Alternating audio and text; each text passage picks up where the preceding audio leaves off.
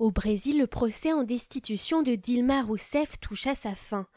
Le procès en destitution de la présidente du Brésil, Dilma Rousseff, toucha sa fin mardi avec un ultime débat au Sénat puis un vote historique qui, sauf énorme surprise, éjectera la gauche du pouvoir dans le plus grand pays d'Amérique latine. Huit jours après la clôture des Jeux olympiques de Rio, le Brésil est revenu à sa triste réalité mêlant la pire récession économique depuis des décennies et une crise politique historique envenimée par les scandales de corruption.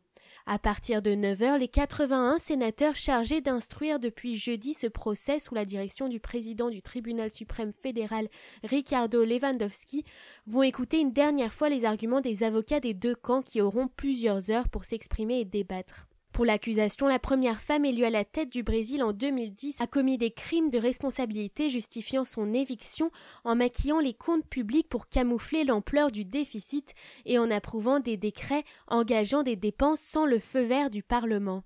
Pour la défense, tous ses prédécesseurs ont fait de même et il s'agit donc d'un coup d'État institutionnel orchestré par l'opposition de droite sous la baguette de son ancien vice-président devenu rival Michel Temer, 75 ans.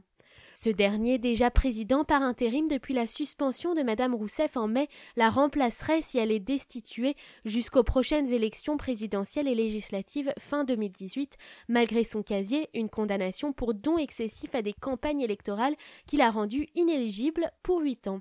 Lundi, Michel Temer s'est dit absolument serein alors qu'il accueillait au palais présidentiel 60 athlètes ayant représenté le Brésil au JO. Tout aussi impopulaire que sa rivale, il attend sa destitution pour s'envoler mardi ou mercredi en Chine pour un sommet du G20. À quelques kilomètres de là, au Sénat, Dilma Rousseff, venue assurer en personne sa défense dans un plaidoyer de la dernière chance, se montrait plus grave. Nous sommes à un pas d'une grave rupture institutionnelle de la concrétisation d'un authentique coup d'État.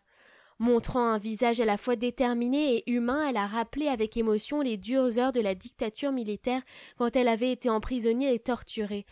J'avais peur de la mort, des séquelles de la torture dans mon corps et mon âme, mais je n'ai pas cédé, j'ai résisté. Aujourd'hui je ne crains que la mort de la démocratie. Elle a conclu sur cet appel Votez contre l'impeachment, votez pour la démocratie.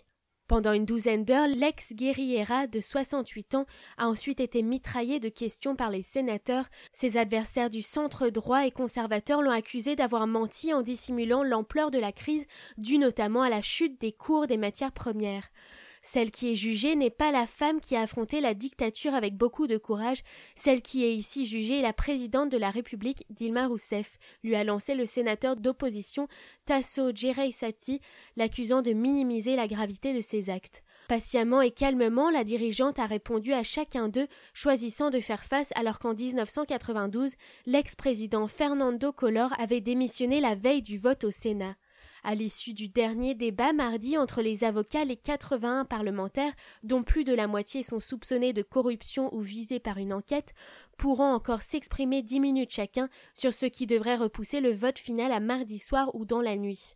Tous les pronostics sont défavorables à Dilma Rousseff, selon les décomptes des médias brésiliens. Plus des deux tiers, le minimum requis des sénateurs, voteront pour l'impeachment.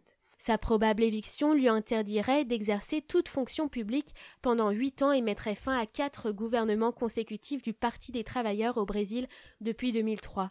Des manifestations limitées contre cette destitution annoncée ont eu lieu lundi soir à Brasilia, Sao Paulo et Rio de Janeiro, reflétant l'inquiétude d'une partie des habitants face à ce virage à droite, malgré la perte de poids du PT éclaboussé comme la majeure partie de l'élite politique par le scandale de corruption au sein du géant Petrobras.